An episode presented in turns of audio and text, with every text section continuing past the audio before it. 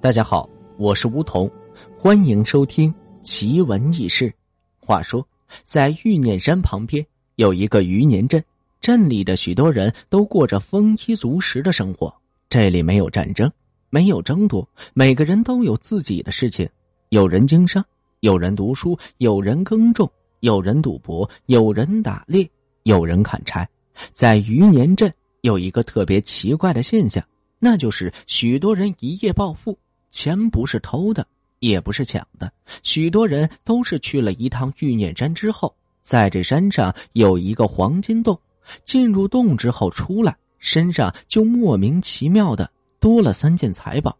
但是得到财宝的人再一次上山寻宝的时候，却只是在山上绕圈，不停的绕圈。曾经商人为了再一次进入黄金洞，绕了三天三夜，最终大病一场。再也不上山了。整个镇子除了一个书生和一个贼，都去过那玉念山的黄金洞里。书生是一位合格的书生，书中自有黄金屋，书中自有颜如玉。一百之财不可取，两袖清风乐逍遥。但是贼不这么想，基本上镇子里能被贼光顾的都光顾了。贼有两个原则：一是贼不走空。去了一家后，手里必须拿一些东西。有一次，贼去了书生家里，看到什么值钱的东西都没有，就偷回了一本书回来。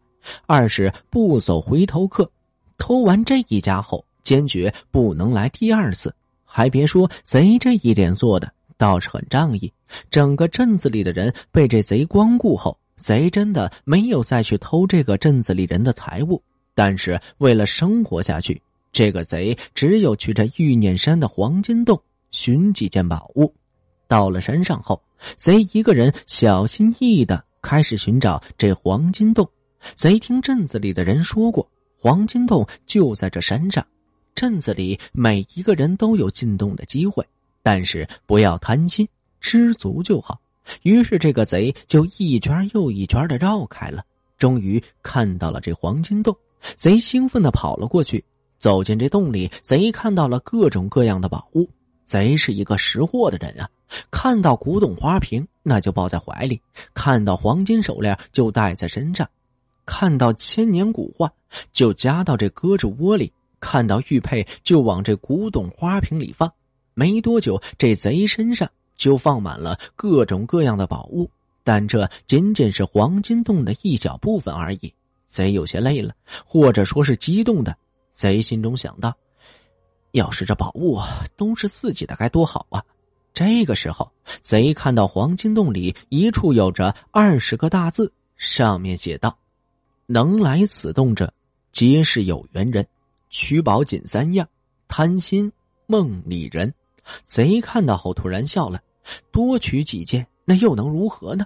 我拿三件，在这洞里扔出去，再拿三件，再往外扔出去。”最后，我再拿那个我喜欢的花瓶，大大方方的走出去，又能奈我如何？于是这贼就拿了一把金刀、一件古扇、一串珠宝，然后站在这洞里扔了出去。然后这贼往洞里走，按部就班的又扔了几样。正当这个贼准备第三次的时候，这洞口就突然关闭了，贼也昏倒了过去。等这贼醒来的时候，看到洞里什么也没有。觉得有些饿，就往这山下走去。到了这镇子里，许多人看着贼，满头乱糟糟、黑白相间的白发，而且头发是长的，衣服也是古装。贼看着别人老是盯着他，莫名的感觉是很奇妙。而且他们穿的衣服也挺奇怪的，看到的人自己一个也不认识。贼看不远处有卖包子的，于是走了过去。卖包子的人。看到贼的打扮，于是便给了他两个包子。贼和这卖包子的人聊了起来，却发现自己的时代已经过去了一百二十年的光阴。贼突然想到了什么，然后这个贼就疯了。如果您觉得本书播讲的还算不错的话，欢迎您订阅和打赏。您的订阅和打赏是我前进的动力。想要了解更多关于奇闻异事的故事，欢迎您添加我的个人微信“梧桐说一二三”，梧桐说的全拼外加一二三。